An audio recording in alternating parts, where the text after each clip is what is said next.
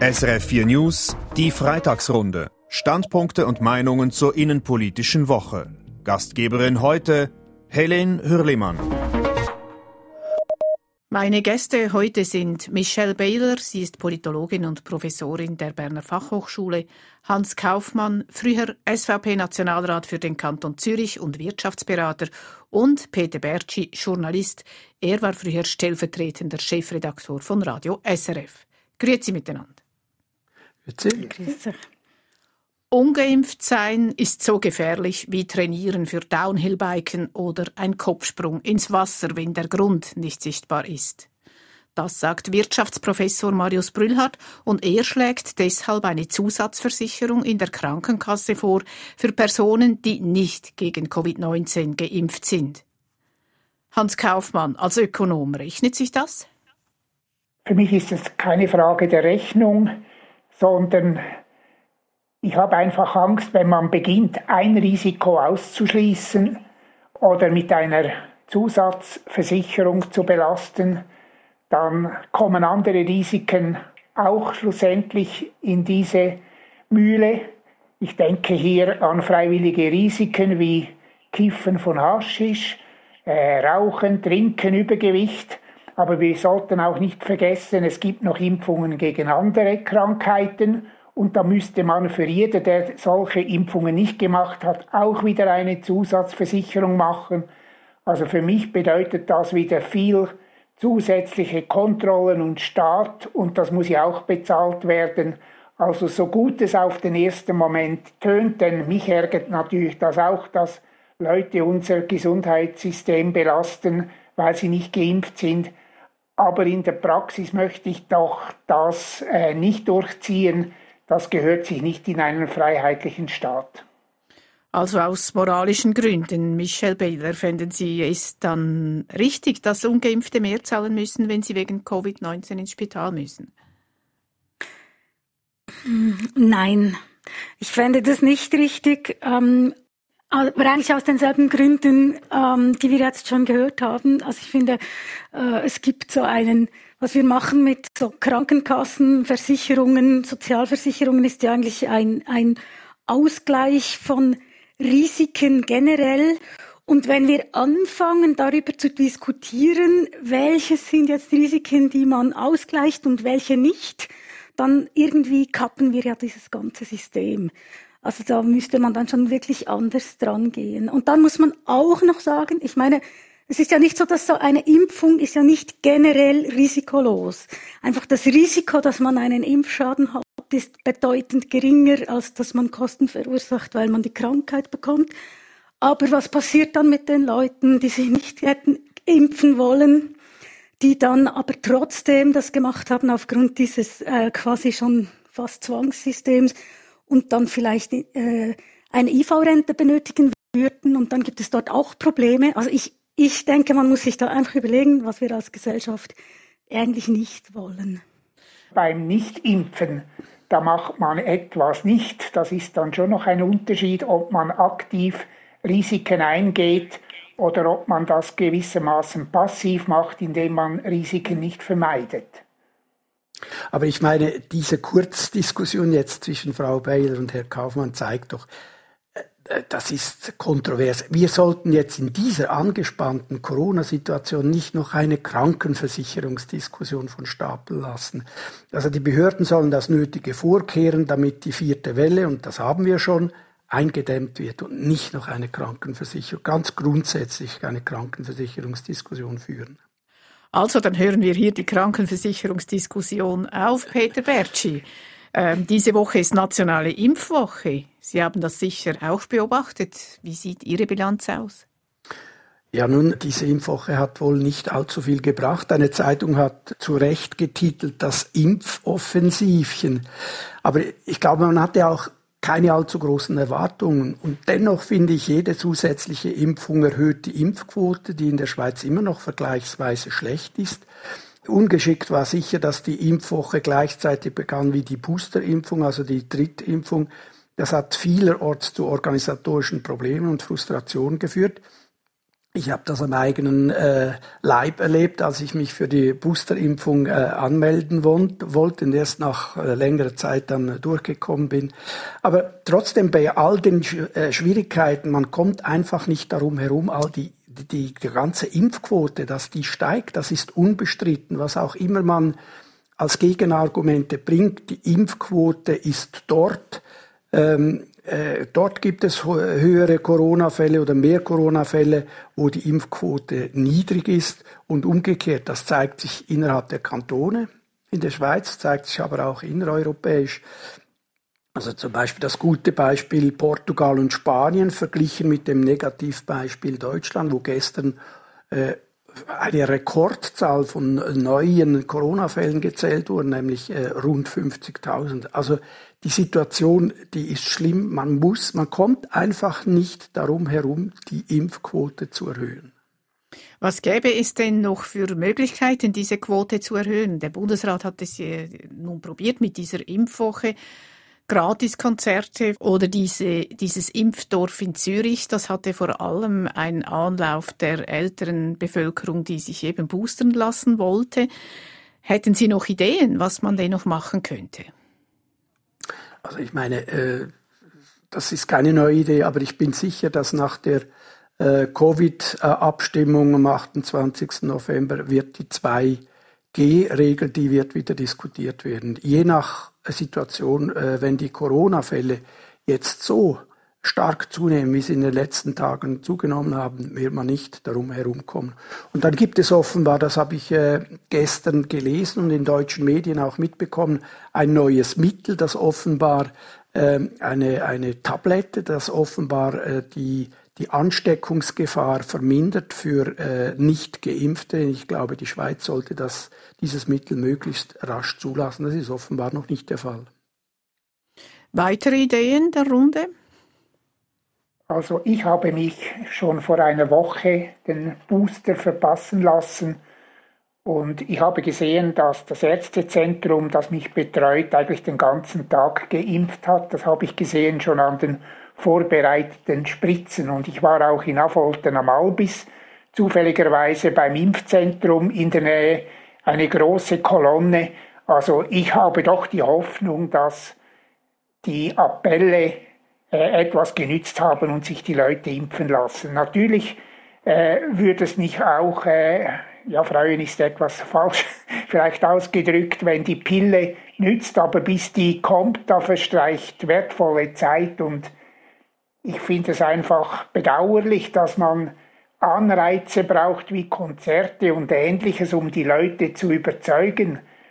Und wenn wir jetzt so schadenfreudig schon fast auf Deutschland schauen, die Ansteckungsfälle. Wir müssen ja nur die Schweizer Fälle mal zehn rechnen, bezogen auf die Bevölkerung, und dann sehen wir, dass wir gar nicht viel besser sind, sondern wahrscheinlich in der Spitze dann noch schlechter als Deutschland. Also ich bin auch der Meinung, dass es letztlich eine Sache ist des Selbstschutzes. Also ich gehe doch nicht nur wegen den anderen mich impfen, sondern um mich selber zu schützen. Also letztlich kann man nicht viel anderes machen, als die Leute überzeugen und auf den Ernst der Lage hinweisen. Michelle Baylor, Sie arbeiten an der Berner Fachhochschule. Wie überzeugen Sie die Studentinnen und Studenten oder sind die schon überzeugt? Ja, also wir haben ja bei uns jetzt Präsenzunterricht äh, mit 3G. Also die Studierenden müssen entweder geimpft sein oder getestet zumindest, damit sie überhaupt äh, teilnehmen können. Und ähm, da haben wir auch die Möglichkeiten geschaffen, dass man sich niederschwellig testen und impfen kann. Ich äh, sage jetzt niemandem, der studiert, sie sollen sich äh, impfen lassen direkt, aber ich finde es natürlich einfacher jetzt für das ganze System. Aber ähm, also, also ich denke schon, dass das muss jeder für sich auch entscheiden. Und ich, ich möchte einfach noch, was kann man tun? Ähm, Herr Bert hat vorhin auch gesagt, oder man, man kann vielleicht auch mal aufhören, die ganze Stimmung noch mehr anzuheizen mit noch mehr Druck und Zwang, sondern vielleicht auch mehr wieder mal versuchen zu überlegen, ja, wer sich nicht impft, ähm, wie ja, wie, wie, wie viel davon ist okay, lassen wir zu, oder wie die Angst vor der Impfung, dass man das auch wie zulässt und dass man eben die niederschwelligen Angebote, die, die nicht so extrem dagegen sind, dass man die weiterhin aufrechterhält. Ich finde das die, die bessere Strategie, als sich immer noch neue äh, Zwangsmaßnahmen zu überlegen. Ich glaube, da, da, das führt einfach noch zu mehr Gegenbewegung ähm, und noch zu, äh, äh, zu mehr Aktivismus, was eigentlich eher kontraproduktiv ist. Gut, dann lassen wir hier die Impfdiskussion mal sein. Sie hören die Freitagsrunde auf SRF 4 News, Standpunkte und Meinungen zur innenpolitischen Woche. Heute mit Michelle Baylor, sie ist Dozentin für Sozialpolitik an der Berner Fachhochschule, mit Hans Kaufmann, ehemaliger SVP-Nationalrat aus Zürich und mit Peter Bertschi, er ist Journalist. Cézanne, Degas, Monet, Manet oder Van Gogh. Seit Oktober zeigt das Zürcher Kunsthaus die Kunstsammlung von Emil Bürle und diese ist umstritten. Mehrere ehemalige Mitglieder der Bergier-Kommission stören sich, weil die Herkunft dieser Bilder offenbar nicht einwandfrei geklärt ist. Nun wollen Stadt und Kanton Zürich die Herkunft genau abklären. Stadtpräsidentin Corinne Mauch begründet, das Kunsthaus ist eröffnet worden und die Sammlung Bürle steht der Öffentlichkeit zur Verfügung jetzt dort. Der Dokumentationsraum steht der Öffentlichkeit zur Verfügung und das ganze Archiv von der Stiftung Bürle ist als Kunsthaus überführt worden und steht jetzt dort den Forschenden zur Verfügung. Also jetzt, wo das Kunsthaus offen ist, kann offenbar die Herkunft auch nochmals überprüft werden. Leuchtet Ihnen diese Begründung ein, Michel Baylor? Ja, insofern, dass es eben wirklich der Zugang da ist und dass ähm, die Infrastruktur auch äh, vorhanden ist, dass man äh, diese Bilder untersuchen kann, leuchtet es ein. Aber vielleicht, und das ist ja die Kritik, hätte man schon vorher überlegen können, was bräuchte es noch für Abklärungen, ähm, um auch die Kritik, äh, der Kritik zu begegnen, dass es sich hier um Raubkunst handeln könnte. Peter Bertschi, sehen Sie das auch so? Vielleicht früher abklären oder, oder äh, verstehen Sie das, dass erst jetzt eigentlich diese Fragen noch, nochmals kommen nach der Herkunft dieser Bilder? Nein, ich verstehe das nicht. Ich finde wirklich, das hätte man ab Anfang abklären können. Diese äh, sozusagen ähm, äh, nicht unabhängige, sagen wir es so, nicht unabhängige Untersuchung, äh, die, die, hat, äh, die hatte einfach ein Geschmäckle. Und ich meine, diese Ausstellung, die, die sollte ja zum neuen Magnet von, Magnet von Zürich werden. Und jetzt sieht man, dass es immer mehr national und international zu einem Imageproblem für Zürich wird. Und jetzt hat sich offenbar äh, die Stadtpräsidentin dazu äh, überwunden, sag ich mal, trotzdem noch einmal äh, das zu untersuchen. Wichtig scheint mir, das wurde von Corinne Mau vorhin in diesem Moton auch angesprochen, dass das Archiv der Bürle Stiftung nochmal sehr gut angeschaut wird. Dort gibt es offenbar Angaben zu Kauf von Bildern von damals. Also man müsste die Provenienzforschung in den Vordergrund stellen. Das sagen ja auch die Historiker der Bergier-Kommission, die sich jetzt zu Wort gemeldet haben. Was sagen Sie zur Ausstellung Hans Kaufmann? Sie sind ja auch oft in Wien, einer Stadt, die äh, dieselben Fragen sich auch stellt. Ist es nun richtig, dass das Kunsthaus Zürich diese berühmten Künstler ausstellt, auch wenn die Herkunft der Bilder offenbar nicht einwandfrei geklärt ist? Ja, ich begrüße das. Und gerade wenn ich an Wien denke, es gibt ja den berühmten Film über das Bild Adele von Klimt, die Frau in Gold. Wäre das Bild nicht ausgestellt worden, hätten die äh, Erben oder die äh, Enkelin des ehemaligen Besitzers dieses Bild auch gar nicht entdeckt. Also die Bilder werden jetzt ja ausgestellt und wer glaubt, Anrecht darauf zu haben oder dass sie beraubt wurden, hat jetzt wenigstens die Möglichkeit, aus dem Katalog oder im Museum diese Bilder zu entdecken. Aber ehrlich gesagt, es nervt mich schon ein bisschen, die Stadtpräsidentin, die ja selber im Trägerverein ist des Kunsthauses, also im Kunstverein, und sie und ihre staatlichen Mit, äh, Mitglieder, sie haben ja die Mehrheit in diesem Gremium. Und sie hat doch schon seit Jahren gewusst, dass sie diese Stiftung äh, von Bürle übernehmen würde. Übrigens, nicht nur diese Stiftung ist schön, auch die von Merzbacher und von äh, Herr Loser. Also, wobei die von Herr Loser, die ist von mir aus gesehen problemlos, weil das ja Nachkriegskunst moderne, vor allem Amerikaner sind. Aber man hätte das doch abklären können vorher, nicht jetzt im Nachhinein da noch äh, die Moralistin spielen. Sie hat ja die Leute, die Fachleute, und jetzt kommt sie hinterher und tut so, als ob sie nichts, fast nichts gewusst hätte. Sie hat doch die Verträge mit unterzeichnet. Und was mich auch nervt, warum legt man dann den Stimmbürgern im 2012 eine Vorlage vor für 88 Millionen Franken, ohne das vorher abgeklärt zu haben, dass diese Stiftungen auch einwandfrei sind.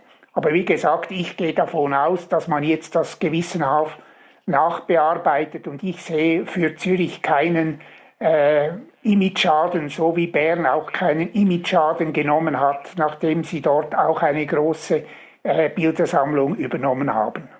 Aber warten Sie ab.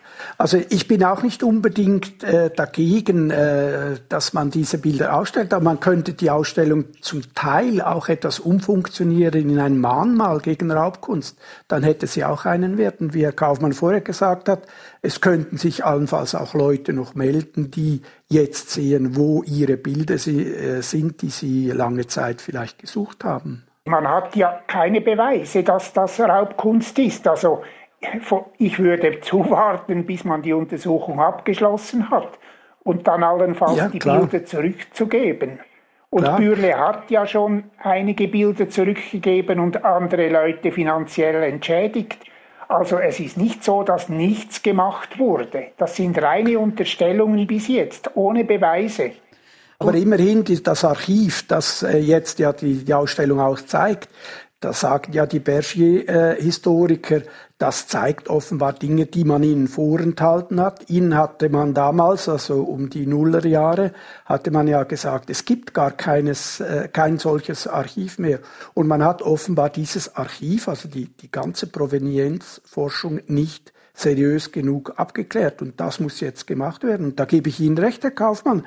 Äh, äh, das soll sich dann zeigen, was da effektiv, ob Raubkunst dabei ist und wenn ja, äh, was man jetzt damit macht. Also es wurde schon abgeklärt, es ist ja nicht so, dass da überhaupt nichts abgeklärt worden wäre im Vorfeld der Eröffnung des neuen Kunsthauses. Es kann sein, dass sich noch jemand meldet und das bewiesen werden kann, diese Bilder entstammen Raubkunst oder Fluchtkunst, wurden also Flüchtlingen im Krieg zu billig verkauft. Das könnte eine Chance sein, sagen Sie beide. Michelle Baylor, waren Sie denn schon im Kunsthaus? Nein, ich muss sagen, ich war noch nicht. Und ähm, ich gehe auch nicht so oft in Kunsthäuser, ehrlich gesagt.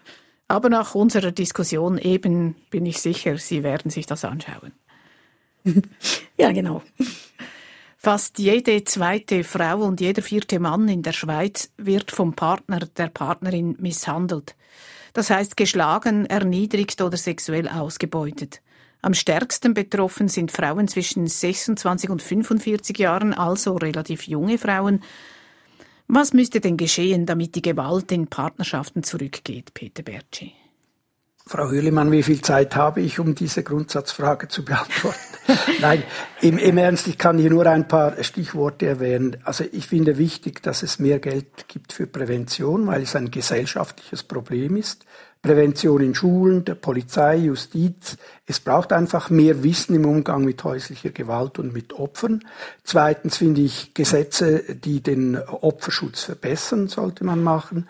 Drittens bessere ärztliche Kontrollen. Ich finde, die Ärzte könnten hier auch einen und Ärztinnen könnten auch einen Beitrag leisten. Und vielleicht viertens als Gesellschaft, man darf einfach nicht wegsehen, wenn wir mit dem Problem konfrontiert werden. Da können wir alle etwas beitragen.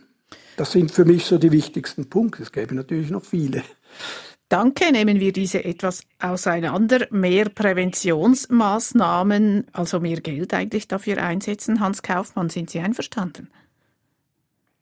Ja, es ist ein schwieriges Gebiet, weil die Erfolge ja sehr fraglich sind, vor allem deshalb, weil die, die eigentlich belehrt oder therapiert werden sollen, wahrscheinlich schon gar nicht sich therapieren lassen. Äh, ich weiß auch nicht genau, woher die äh, Täter vor allem äh, stammen, aus welchen Verhältnissen, ob das Inland, Ausland, eher untere Schicht, obere Schicht und so weiter sind. Darum ist es auch schwierig dann die Leute zu eruieren, die eben behandelt werden müssen. Also ich habe meine Zweifel, natürlich ist es wichtig, dass man in der Öffentlichkeit darauf sensibilisiert wird, aber nur mit Geld. Und es fragt sich dann, wer soll dann das Geld erhalten? Mit Geld allein lässt sich dieses Problem eben nicht lösen. Also für mich ist das ganz ein schwieriges Gebiet. Ich wäre froh, ich wüsste eine Lösung, aber ich weiß es ehrlich gesagt auch nicht so genau. Ich kann Ihnen vielleicht noch kurz Ihre Frage nach der Herkunft der Täter beantworten. Das sind Täter aus allen Gesellschaftsschichten und so Schweizer sowie auch Ausländer sind Täter, was man sagen kann, sie haben ein relativ tiefes Einkommen, also unterdurchschnittliches Einkommen. Das die Antwort darauf. Ein anderer Vorschlag von Peter Bertschi wäre eigentlich mehr Zivilcourage, also dass sich die Leute dass vielleicht die Leute aufmerksamer sind, wenn eine Freundin blaue Flecken hat, dass sie intervenieren, dass sie fragen, wieso, was ist mit ihr geschehen, dass äh, Leute bei den Nachbarwohnungen vielleicht vorbeigehen, wenn sie Schreie hören. Was halten Sie von dieser Art von Eingriff und Prävention, Michelle Bader? Nützt das etwas?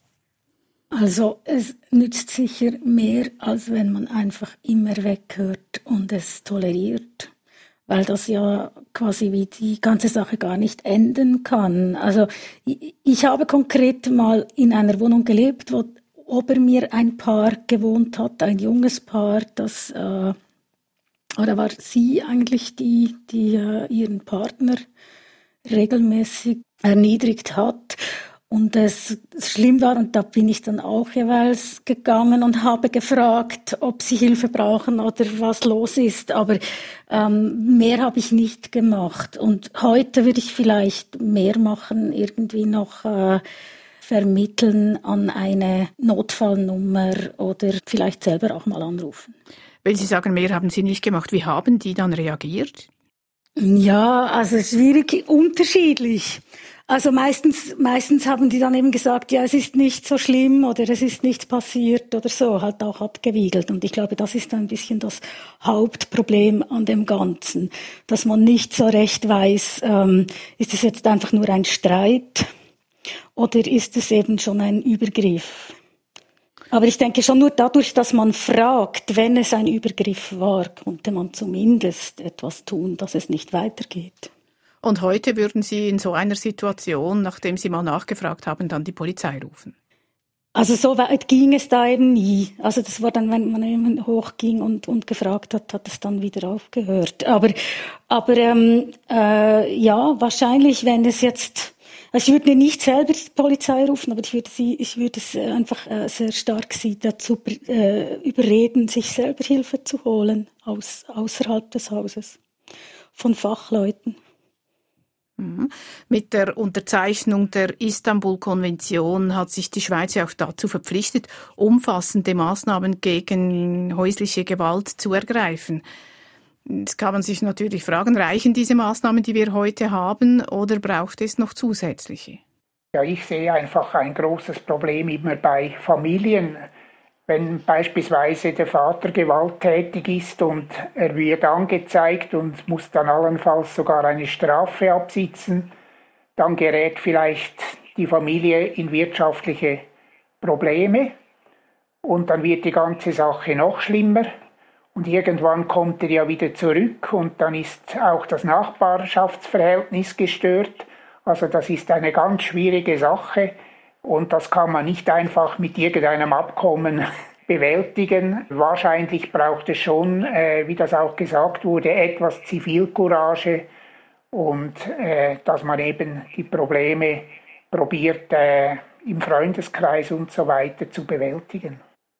Und ich finde schon, äh, wenn Sie fragen, Frau Hürlimann, was man noch machen könnte, die Ärztinnen und Ärzte, also die, die Hausärzte oder die Betreuungsärzte, sofern überhaupt die Leute solche Ärzte oder Ärztinnen haben, die hätten schon eine Aufgabe. Es ist übrigens nicht ein Vorschlag, äh, der auf meinem Mist gewachsen ist, der wurde auch von Organisationen schon vorgeschlagen. Das ist einfach bei Ärzten, die sind Vertrauenspersonen. Dort äh, wie zu einer äh, Routine wird, dass man die Patienten noch kurz fragt zu, zu diesem Thema. Dann, damit würde man es vielleicht auch noch zusätzlich etwas vertrauensvoller machen äh, für die Bekanntmachung, dass jemand eben geschlagen wird. Ich hielte das für eine Möglichkeit, die etwas bringt. Mit diesem Vorschlag ist unsere Zeit schon wieder zu Ende. Danke. Zu Gast heute waren Michelle Baylor. Sie ist Dozentin für Sozialpolitik an der Berner Fachhochschule. Hans Kaufmann, ehemaliger SVP-Nationalrat aus Zürich. Und Peter Bertschi, er ist Journalist. Das war die Freitagsrunde mit Helen Hürlimann. Hier geht es weiter mit den Nachrichten.